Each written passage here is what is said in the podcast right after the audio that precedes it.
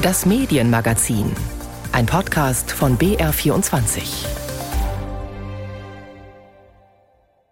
Mit Jonathan Schulenburg. Die öffentlich-rechtlichen stehen hierzulande in der Kritik. Wir berichten seit Wochen darüber. Die Schlesinger Wolf-Affäre beim RBB, aber auch die Vorkommnisse beim NDR oder BR werfen kein gutes Licht auf das öffentlich-rechtliche System. Es werden Rufe nach Reformen laut. Wir wollen heute mal zu unseren Nachbarn in Europa schauen, genauer nach Großbritannien, Frankreich und in den hohen Norden.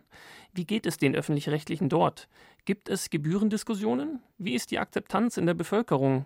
Welche Reformen wurden hier schon umgesetzt? Dazu habe ich Annika Seel im Studio. Sie ist Professorin für digitalen Journalismus an der Bundeswehr-Universität in München und forscht seit Jahren zu europäischen öffentlich-rechtlichen. Hallo. Hallo. Jetzt mal kurz zum Aufwärmen, Frau Seel, die Frage, wie und wo konsumieren Sie denn Medien linear oder eher digital? Das ist gar nicht so einfach zu beantworten, weil im Prinzip alles davon, also natürlich, wie die meisten Menschen, konsumiere ich Nachrichten auch unterwegs auf dem Smartphone. Das hat schon einen wesentlichen Stellenwert bekommen, also immer, wenn man irgendwo wartet, in der Bahn und so weiter. Aber auch noch ganz klassisch, also tatsächlich nicht mehr ganz klassisch täglich mit der gedruckten Zeitung, aber mit der digitalen Ausgabe der Süddeutschen Zeitung in dem Fall und am Wochenende auch öfter nochmal eine Wochenzeitung oder eine Sonntagszeitung, dann in der gedruckten Form und genauso genauso auch noch lineares Fernsehen. Jetzt holen Sie unsere Zuhörerinnen und Zuhörer mal ab. Was waren denn so Ihre Forschungsschwerpunkte in den letzten Jahren? Ein wesentlicher Forschungsschwerpunkt ist tatsächlich der öffentlich-rechtliche Rundfunk. Und da habe ich mich insbesondere sehr intensiv mit beschäftigt während drei Jahre, die ich am Reuters Institute for the Study of Journalism an der Universität Oxford verbracht habe. Da war vor allem die Frage, wie sieht digitale Transformation bei verschiedenen öffentlich-rechtlichen Sendern in Europa aus? Und das Thema hat mich dann auch weiter begleitet, jetzt an der Universität der Bundeswehr. Ich habe mich beschäftigt mit populistischen Attacken auf öffentlich-rechtliche Medien, habe mich beschäftigt mit der Finanzierung Finanzierung öffentlich-rechtlicher Medien und so weiter. Dann schauen wir jetzt mal in das Land, wo Sie drei Jahre gelebt haben, und zwar nach Großbritannien. Die BBC, die ist ja dort immer mehr unter Druck und fürchten muss sie, dass die Gebühren abgeschafft werden. Frau See, können Sie vorab noch mal kurz das System der BBC erklären? Die BBC wird ja oft als Model sozusagen gesehen, wenn man sich auch den öffentlich-rechtlichen Rundfunk in Deutschland anschaut. Tatsächlich gibt es aber schon auch zentrale Unterschiede zum deutschen Modell. Das liegt zum einen daran, dass in Deutschland sehr stark darauf gedrängt wurde nach dem Zweiten Weltkrieg, dass wir eine föderale Struktur haben, um eben auch eine zentralistische Einflussnahme seitens einer Regierung, die sonst einfacher möglich wäre, vorzubeugen. Tatsächlich ist es in Großbritannien so, dass die politische Einflussnahme dort deutlich stärker möglich ist, da zum einen die Finanzierung, auch anders als in Deutschland, im Wesentlichen zwischen der BBC und der Regierung ausgehandelt wird und zum zweiten die Aufsicht durch das Board erfolgt. Und das Board wird im Wesentlichen auch zusammengesetzt über Entscheidungen, die aus dem Kulturministerium kommen. Also dort ist eine andere, deutlich stärkere politische Einflussnahme äh, möglich zumindest. Und um diese Finanzierung geht es jetzt auch im nächsten Beitrag. Meine Kollegin Imke Köhler mit einem Update zur BBC. Auslöser für die aktuelle Debatte waren Ereignisse im Frühjahr 2020. Dominic Cummings, der damals Chefberater von Premier Boris Johnson war, fuhr mitten im Lockdown quer durchs Land, zu einer Zeit, als alle Bürgerinnen und Bürger zu Hause bleiben mussten und nicht einmal Angehörige am Sterbebett begleitet werden konnten. Die Empörung war groß. Anstatt aber Cummings daraufhin zu entlassen, hielt Premier Johnson an ihm fest. Vor diesem Hintergrund begann die damalige BBC-Moderatorin Emily Maitlis das Politmagazin Newsnight mit den Worten: Good evening. Dominic Cummings broke the rules. The country can see that, and it shocked the government cannot. Guten Abend. Dominic Cummings hat die Regeln gebrochen. Das Land kann das sehen und es schockiert, dass die Regierung das nicht kann. Maitlis sprach davon, dass die Bevölkerung Wut, Verachtung und Seelenschmerz empfinde. Auf diese Moderation hin rief 10 Downing Street bei der BBC an und beschwerte sich. Das an sich sei keine Seltenheit, machte Maitlis nun in einem Vortrag deutlich Ungewöhnlich findet sie aber, dass die BBC sofort versuchte zu beschwichtigen und innerhalb weniger Stunden in einer öffentlichen Entschuldigung mitteilte, dass Newsnight gegen den Grundsatz der Unparteilichkeit verstoßen habe. Das sieht Maitlis bis heute anders. We show our impartiality when we report without fear or favor. Wir zeigen unsere Unparteilichkeit, wenn wir ohne Angst oder Wohlwollen berichten wenn wir keine Angst haben, die Mächtigen zur Verantwortung zu ziehen. Maitlis wirft der BBC vor, aus Angst vor der Regierung Selbstzensur zu betreiben. Sie glaubt zudem, dass mit dem früheren Downing Street-Berater Robbie Gibb ein aktiver Fürsprecher der konservativen Partei im BBC-Aufsichtsrat sitzt, der nun als Schiedsmann für die Unparteilichkeit der BBC agiert. Klar ist, dass die BBC enorm unter Druck steht. Sie genießt wenig Rückhalt in der konservativen Regierung und geht einer ungewissen Zukunft entgegen, da die Regierung den Rundfunkbeitrag abschaffen will. Die BBC hat die Vorwürfe von Emily Maitlis aber zurückgewiesen. Die Rundfunkanstalt habe mit ihrer Entschuldigung damals nicht auf den Druck von 10 Downing Street reagiert und es habe auch keinen Druck aus dem Aufsichtsrat gegeben, heißt es. Die Frage, die Maitlis diskutieren will, ist aber ohnehin größer als dieser einzelne Fall. Es geht ihr darum, was Unparteilichkeit bzw. Ausgewogenheit in der Berichterstattung überhaupt bedeutet, wie sie umgesetzt werden kann und wie gut oder eben nicht dies der BBC gelingt. Maitlis erinnert an die Brexit-Debatte 2016. Damals begann Großbritannien, die großen Fragen rund um einen möglichen EU-Austritt zu diskutieren. Eine komplizierte Materie. Wir haben versucht, beide Seiten der Debatte abzubilden. Diese Intention war richtig, aber wir haben es trotzdem falsch gemacht. Wir haben vielleicht fünf Minuten gebraucht, um 60 Ökonomen zu finden, die den Brexit gefürchtet haben, und fünf Stunden, um einen einzigen Ökonomen zu finden, der das Austrittsvorhaben unterstützte. Aber als wir dann auf Sendung gegangen sind, hatten wir von jeder Seite einen Vertreter. Wir haben dieses ungleiche Verhältnis so präsentiert, als ob es ausgeglichen wäre, aber das war es nicht. Man erreicht damit eine vordergründige Ausgewogenheit, während man eine tiefere Wahrheit verschleiert.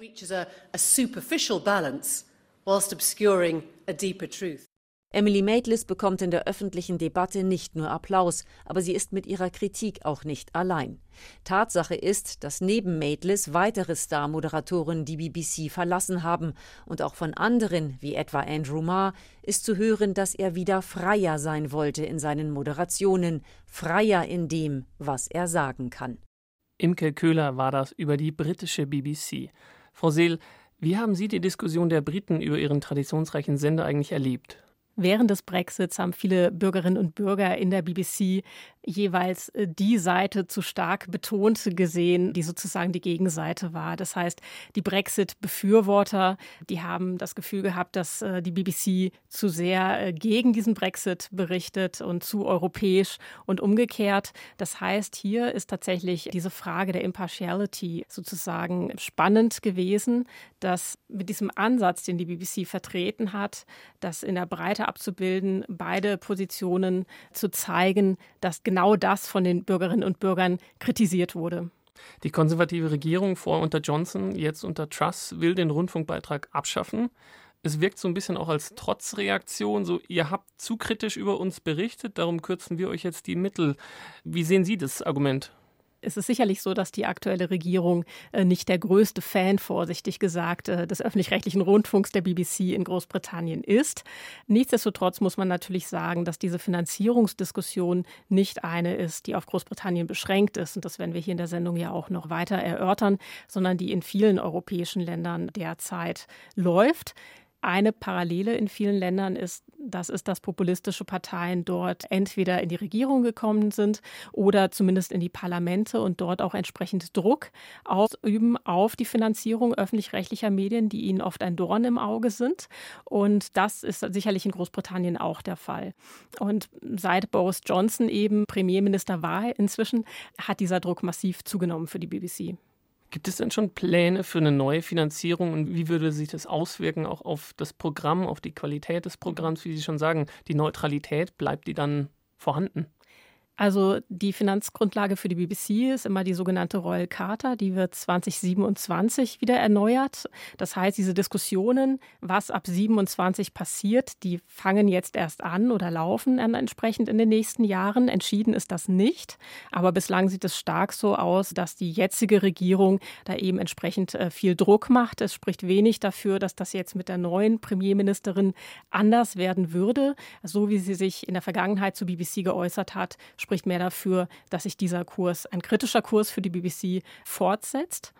Die interessante Frage ist, was das für die Unabhängigkeit der BBC bedeutet. In der Tat, wir haben ja eingangs schon kurz diskutiert, dass eine politische Einflussnahme bei der BBC schon seit Jahren deutlich einfacher strukturell angelegt ist, als das beispielsweise in Deutschland der Fall ist. Aber in den vorherigen Regierungen wurde das weniger genutzt. Also da wurde sozusagen der Abstand eingehalten, größtenteils. Natürlich kommen immer wieder Verfehlungen auch vor. Dieser Druck hat sich aber jetzt mit der Regierung die jetzt am Ruder ist, deutlich geändert. Und es steht zumindest zu befürchten, wenn eine Finanzierung sei es jetzt über Abo-Modelle oder Paid-Content, dann ist es schwer zu äh, garantieren, dass es eine ausreichende Finanzierung ist. Was Unabhängigkeit betrifft, wäre da strukturell jetzt vielleicht weniger zu befürchten, aber wenn die Finanzierung direkt aus dem Staatshaushalt käme, dann wäre das natürlich noch mal mehr eine Nähe zum Staat, als es jetzt schon durch Aufsichtsgremien der Fall ist. Und jetzt kommen wir zu einem Land, in dem erst vor kurzem bekannt wurde, dass die Gebühren für das öffentlich-rechtliche abgeschafft werden, und zwar in Frankreich. Der öffentlich-rechtliche Rundfunk geht dort einer ungewissen Zukunft entgegen. Wie die neue Finanzierung genau aussehen soll, ist noch gar nicht klar. Applaus gibt es von rechts außen. Die Beschäftigten aber, die streiken, weil sie einen Kahlschlag befürchten. In den Sendern wird befürchtet, dass das Budget nun der Spielball politischer Verhandlungen werden könnte. Wie kam es zu der Abschaffung? Sabine Wachs mit den Einzelheiten. Wahlversprechen gehalten. Die französische Regierung gratulierte sich Ende Juli zur Abschaffung der Rundfunkgebühren. Wir senken weiter Steuern, der Rundfunkbeitrag entfällt noch 2022. Die Haushalte sparen so 138 Euro pro Jahr, twitterte etwa Frankreichs Finanzminister Bruno Le Maire.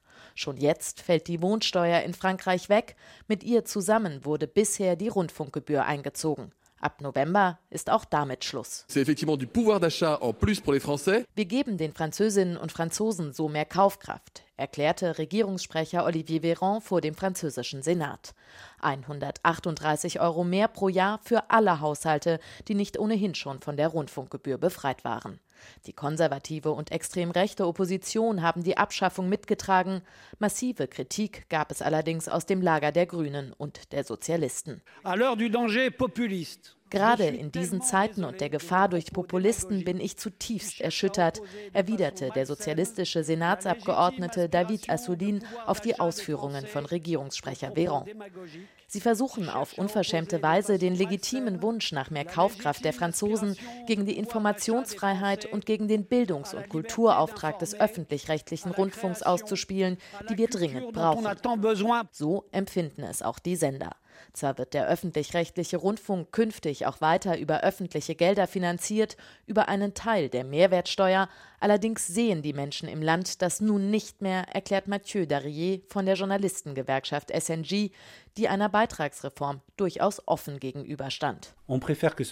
Aber euh, wir wollten, dass es auch weiter einen gesonderten Topf gibt, auf dem klar öffentlich-rechtlicher Rundfunk steht. Denn uns ist es wichtig, dass die Menschen wissen, wenn sie diese Abgabe zahlen, dann finanzieren sie das öffentlich-rechtliche Radio- und Fernsehangebot und zum Beispiel auch unsere Orchester. Akzeptanz in der Bevölkerung ließe sich eben nur durch Transparenz schaffen und dem arbeite die Regierung mit der Abschaffung der Rundfunkgebühr entgegen, so Darrier. Unabhängige Information und ein gutes Programm kosteten eben Geld. 3,8 Milliarden Euro erhielt der öffentlich-rechtliche Rundfunk in Frankreich im vergangenen Jahr, etwas mehr als 3,7 Milliarden Euro durch die Abgabe, rund 600 Millionen Euro steuerte der Staat bei. Mit der neuen Finanzierung über die Mehrwertsteuer gesteht das Parlament den Sendern im kommenden Jahr lediglich die 3,7 Milliarden Euro zu. Uns werden also 100 Millionen Euro fehlen, kritisiert Gewerkschafter Darrier. Und das, nachdem allein France Télévisions bereits in den vergangenen vier Jahren 116 Millionen Euro einsparen musste. C'est énorme. Das ist enorm. Es wird inhaltliche Projekte geben, die wir nicht mehr umsetzen können. Und das ist ja nicht alles. Hinzu kommt die Inflation, die ist extrem hoch. Und auch die Sendeanstalten haben Rechnungen zu zahlen. Heizkosten, Strom. Wie wollen wir das machen? Wir wissen es nicht. Mal ganz abgesehen davon, dass die Finanzierung über die Mehrwertsteuer nur 2023 und 2024 möglich ist. Die Mehrwertsteuer darf in Frankreich nämlich nur zwei Jahre zweckentfremdet werden. Wie es danach weitergehen soll, ist zumindest von Regierungsseite aus noch unklar.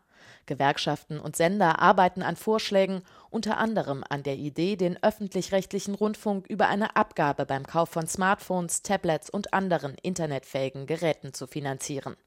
Außerdem fordern sie eine festgelegte Summe für einen Zeitraum von fünf Jahren. Das entspricht einer Legislaturperiode in Frankreich. So heißt es von Seiten der Journalistengewerkschaften, ließe sich nämlich auch sicherstellen, dass die Finanzierung des öffentlich-rechtlichen Rundfunks nicht Sparmaßnahmen im parlamentarischen Haushaltsplan zum Opfer fallen. Sabine Wachs war das. Bei mir im Studio ist Annika Seel. Sie ist Medienwissenschaftlerin mit dem Schwerpunkt öffentlich-rechtliche Sender. Frau Seel, wie erklären Sie sich die Situation in Frankreich? In Frankreich muss man dazu noch wissen, dass bisher die Rundfunkgebühren gekoppelt waren, und zwar an eine sogenannte Wohnsteuer. Die wird jetzt gekippt und damit hätte man eine ganz neue Struktur ohnehin gebraucht, um jetzt diese Rundfunkgebühren zu erheben. Und das hat sicherlich diese Situation auch begünstigt. Es war ja auch so ein Wahlversprechen von Macron. Die Gebühren sollten ja jetzt erstmal über die Mehrwertsteuer finanziert werden, die nächsten zwei Jahren. Aber im neuen Modell sind die Einnahmen für die Sender nicht mehr garantiert, weil es sich bei dem Modell um sogenannte nicht zweckgebundene Einnahmen handelt. Das bedeutet, es ist ja gar nicht festgelegt, wer was bekommt. Wie kann man denn da als Sender überhaupt planen? Schwierig. In der Tat. Also ist es nicht festgelegt, äh, wer was bekommt. Wobei man auch sagen muss, dass es in Frankreich auch bisher schwieriger war, weil bislang konnten die Parlamente sozusagen entscheiden. Auch anders als in Deutschland, wo eine Kommission eingesetzt ist, die den Finanzbedarf der Sender ermittelt, Vorschläge macht, die dann durch die Parlamente gehen, hatte da das Parlament dann deutlich auch mehr Macht zu sagen, die Anstalt bekommt ein bisschen mehr, die Anstalt bekommt ein bisschen weniger und damit auch politisch äh, Einfluss Einfluss zu nehmen. Aber das wird jetzt natürlich nicht besser dadurch, dass es über die Mehrwertsteuer gelöst wird. Und ich möchte vielleicht noch ein zweites Argument hinzufügen. Grundsätzlich könnte man ja sagen, wenn es beispielsweise an die Einkommenssteuer gekoppelt wird, ist, dass es sozial gerechter sei als ein Rundfunkbeitrag, der für alle gleich ist. Also Reiche zahlen genauso viel in Deutschland wie ärmere Menschen. Das wäre bei einer Kopplung an eine Einkommensteuer anders. In Frankreich soll es aber aus der Mehrwertsteuer kommen. Das heißt, es ist sogar absurd. Dort werden dann die Leute mit wenig Verdienst dadurch sogar stärker belastet als die, die mehr Geld zur Verfügung haben. Sie hatten es gerade ja auch schon bei der BBC über die politische Einflussnahme gesagt. Würden Sie sagen, jetzt dann auch in Frankreich wird dann die Einflussnahme einfacher oder wie ist dann diese Neutralität, die ja öffentlich-rechtliche haben sollen, überhaupt noch zu gewährleisten? Auf jeden Fall wird die nicht einfacher, diese Neutralität zu gewährleisten. Im Gegenteil. Also man muss aber dazu sagen, dass in Frankreich die politische Nähe des öffentlich-rechtlichen Rundfunks zum Staat, dass äh, da schon immer deutlich mehr Nähe vorhanden ist. Also bis in die 80er Jahre war das sozusagen Teil des staatlichen Verwaltungsapparates auch. Entsprechend ja, ist natürlich jetzt äh, das noch einfacher geworden, wenn es über die Mehrwertsteuer finanziert ist, erstmal, weil zum einen keine langfristige Finanzplanung möglich ist und zum anderen die Abhängigkeit dadurch noch verschärft ist. Aber tatsächlich war da bisher eben auch die Distanz nicht ganz so ausgeprägt, wie wir das zumindest strukturell angelegt in Deutschland haben. Jetzt haben wir zwei Länder gehört, in denen es sich ändern wird. Jetzt schauen wir nach Norden, denn Medien und auch öffentlich-rechtliche haben in Skandinavien eine hohe Akzeptanz. Doch auch dort hat sich in der Vergangenheit einiges geändert bei der Finanzierung, bei den Gebühren. Darüber habe ich mit der ARD-Korrespondentin für Skandinavien Sophie Donges gesprochen. Hallo. Hallo. Ja, schauen wir jetzt mal nach Skandinavien. Wie ist denn das mit den öffentlich-rechtlichen dort in den einzelnen Ländern? Wenn du das mal kurz umreißen kannst, wie hat sich das in den letzten Jahren entwickelt? Ja, hier gab es vor allem eine große Umstellung in den letzten Jahren und die begann in Island. Man hat angefangen, den öffentlich-rechtlichen Rundfunk dort über Steuergelder zu finanzieren und das hat sich inzwischen durchgesetzt in Dänemark, Norwegen, Schweden und Finnland. Also alle Länder haben inzwischen umgestellt. Und um jetzt mal ein paar Zahlen zu nennen, was das kostet und wie genau das funktioniert. In Schweden zum Beispiel ist wie in Norwegen auch der Beitrag, den man bezahlt, einkommensabhängig. Man zahlt nicht pro Haushalt bezahlt. Man zahlt pro Person maximal 130 Euro im Jahr. In Norwegen sind es maximal 170 Euro pro Person. Und in Dänemark, die haben sich ein anderes Modell überlegt. Die verstecken die Summe ein bisschen. Die haben einfach den Steuerfreibetrag grundsätzlich abgesenkt und darüber wiederum wird dann der öffentlich-rechtliche Rundfunk finanziert. Die Gebühren sind sozusagen weg, dann geht es über die Steuern. Wie steht es aber insgesamt um den öffentlich-rechtlichen Rundfunk im Norden? Sie werden ja auf jeden Fall mehr akzeptiert als, sage ich jetzt mal, bei uns oder in südlichen Ländern. Woher kommt diese Akzeptanz? Es gibt bei Umfragen immer wieder tatsächlich ziemlich hohe Werte für wie viele Menschen im Land haben Vertrauen in den öffentlich-rechtlichen Rundfunk. Also das sind Werte oft über 80 Prozent. Und ich glaube, es gibt eigentlich zwei Erklärungen dafür. Die Haupterklärung, die liegt eigentlich in diesen nordischen Gesellschaften, in ihrer Kultur. Das sind Vertrauensgesellschaften. Also man vertraut traditionell Behörden, dem Staat und auch den Medien und Journalistinnen und Journalisten Journalisten können hier besonders gut arbeiten. Wenn man mal auf den Pressefreiheitsindex von Reporter ohne Grenzen schaut, da sieht man immer, die nordischen Länder sind immer unter den höchstplatzierten. Und es gibt Transparenzgesetze, die machen den Zugang zu Informationen leicht zum Beispiel. Und deshalb glaube ich, weil man weiß, Medien arbeiten hier frei, unabhängig, kann man denen auch vertrauen. Und wenn man nochmal auf diese Bezahlmodelle zurückblickt, dann ist es ja so, dass zum Beispiel in Dänemark und in Norwegen nicht nur der öffentlich-rechtliche Rundfunk mit öffentlichen Geldern finanziert wird. Da werden auch Zeitungsverlage subventioniert, unterstützt mit öffentlichen Geldern. Und dann kommt noch dazu, dass in Norwegen zum Beispiel auch sehr früh die Akzeptanz sehr hoch war für Bezahlschranken im Netz. Also Leute haben Geld bezahlt für Journalismus. Und das alles in allem, glaube ich, führt zu einem Bewusstsein, Journalismus kostet Geld. Wenn er gut sein muss, dann müssen wir dafür was bezahlen. Jetzt hast du auch Dänemark genannt als eines der Länder, wollen wir uns mal genauer anschauen. Da hat sich auch einiges geändert in den letzten Jahren. Es gab den Sparzwang und die Umstellung des ganzen Finanzierungssystems. Wo stehen die denn heute?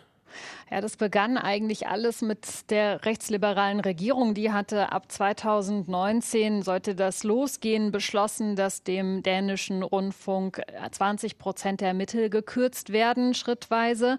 Und die sozialdemokratische Regierung, die im Moment an der Macht ist, die hat das allerdings wieder ein bisschen umgedreht, hat ein neues Abkommen geschlossen und hat auch beschlossen, den dänischen Rundfunk künftig wieder ein bisschen mehr Geld zur Verfügung zu stellen. Aber ja, es wurden Leute entlassen, es wird umstrukturiert, Programme Programme eingestellt, um sich, so sagt der dänische Rundfunk, es auch zukunftssicher zu machen, um zum Beispiel Geld zu haben, um Technik zu kaufen, die man heute braucht. Und neu in diesem Abkommen der Sozialdemokraten in Dänemark ist, und das finde ich auch ein ganz spannendes Detail eigentlich, Streamingdienste sollen künftig einen Kulturbeitrag von sechs Prozent ihres Umsatzes weggeben müssen, bezahlen müssen und die Hälfte davon, die fließt in den Public Service Topf. Ja, vielen Dank, Sophie Donges, für die super Einblicke in die dänische, aber auch in die skandinavischen Medienwelt der öffentlich-rechtlichen. Sophie Donges war das unsere ARD-Korrespondentin für Skandinavien. Ich danke sehr, hat Spaß gemacht. Und bei mir im Studio ist Annika Seel. Sie ist ja Medienwissenschaftlerin mit dem Schwerpunkt öffentlich-rechtliche in Europa. Frau Seel, man sieht, das steuerfinanzierte Modell ist auf dem Vormarsch, vor allem in Skandinavien und das schon seit ein paar Jahren. Was würden Sie zu den Veränderungen in Skandinavien sagen? Eher positiv oder eher negativ? Wie haben Sie das beobachtet? Man kann sicher sagen, dass man an dem Beispiel Skandinavien sieht, dass eine Steuer funktionieren kann, also dass sozusagen die Finanzierung nicht das alleinige Argument oder der alleinige Hebel dafür ist, ob etwas besser oder schlechter wird. Ich denke, da kommt nämlich noch was Zweites hinzu. Und das sind sozusagen die Aufsichts- und Entscheidungsgremien. Das heißt, wenn man eine Steuer hat, über die öffentlich-rechtlicher Rundfunk finanziert ist, dann ist die spannende Frage, wie sind die Entscheidungsgremien zusammengesetzt und welche Mechanismen gibt es, um entsprechend zu gewährleisten, dass diese Aufsicht möglichst neutral ist, dass die Finanzmittel ausreichend zur Verfügung gestellt werden, planbar sind, also auch die Zeiträume lang genug sind für die entsprechenden äh, Medienanstalten und so weiter. Und das scheint am Beispiel Dänemark ausreichend gelöst. Wir haben aber ja auch schon über andere Länder gesprochen, wo man sich da nicht ganz so sicher sein kann. Also die Finanzierung ist eben hier nur eine Frage, die dann im Kontext gesehen werden muss mit den entsprechenden Aufsichtsgremien, Entscheidungsgremien. Jetzt haben Sie Dänemark auch schon gerade genannt, wir haben es auch gehört. Es gab aber da auch Kündigungen, es wurde gespart, Journalisten mussten aufhören. Es ist ja nicht nur positiv. Denken Sie, dass sich das auch auf die Qualität des Journalismus dann auswirkt? Das ist eine spannende Frage, sozusagen der Zusammenhang zwischen Ressourcen und Qualität. Den gibt es sicherlich, aber er ist nicht zwingend linear. Das heißt, es kann ja durchaus sinnvoll sein, auch jetzt mit Blick beispielsweise auf Deutschland zu prüfen, wie viel Struktur braucht es, wie viel Doppelstruktur braucht es vielleicht auch oder welche Synergien kann man vielleicht auch heben, ohne dass zwingend Vielfalt stark leidet oder Qualität stark leidet. Aber es gibt auch ganz definitiv irgendwo einen Punkt, wo es dann eben kippt. Und das ist die spannende Frage, die man, glaube ich, eben sehr, sehr gut analysieren muss, um zu schauen, wo ist der Punkt erreicht, wo das Sparen von Ressourcen sich dann eben auch in einer geringeren Vielfalt an Programm, geringerer Auswahl an Programm und möglicherweise eben auch und ab einem bestimmten Punkt ganz sicher auch in Qualität äh, niederschlägt. Zum Schluss wollen wir noch kurz ins eigene Land schauen. Sie haben es schon angedeutet. Dort fordern ja jetzt auch bei uns Politiker Reformen bei den öffentlich-rechtlichen. Bayerns Ministerpräsident Markus Söder fordert eine Obergrenze der Gehälter und eine generelle Beschränkung von Nebentätigkeiten, stellt aber auch das Nebeneinander von ARD und ZDF in Frage. Was sagen Sie zur Kritik aus der Politik? Das sind verschiedene Punkte. Also einmal den Punkt, den Herrn Söder angesprochen hat, dass die Rundfunkgebühr sozusagen jetzt äh, durch die Inflation erstmal eingefroren werden soll. Die wird erstmal von der KEF ermittelt, welcher Bedarf überhaupt für das Programm äh, besteht. Danach kommt es durch die Parlamente. Das ist im vergangenen Jahr geschehen. Also ganz so schnell äh, gehen solche Entscheidungen ja nicht.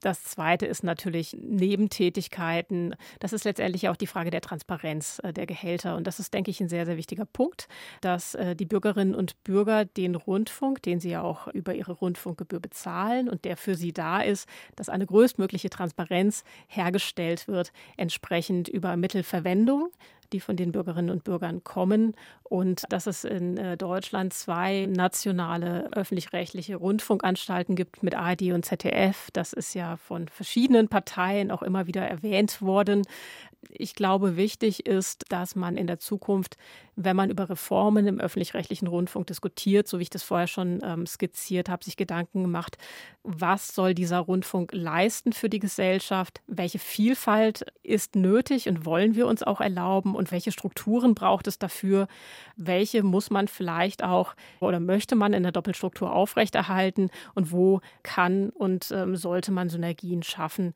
Annika Seel war bei mir im Studio. Sie ist Professorin für digitalen Journalismus an der Bundeswehr-Universität München und Expertin für öffentlich-rechtliche. Vielen Dank, dass Sie da waren.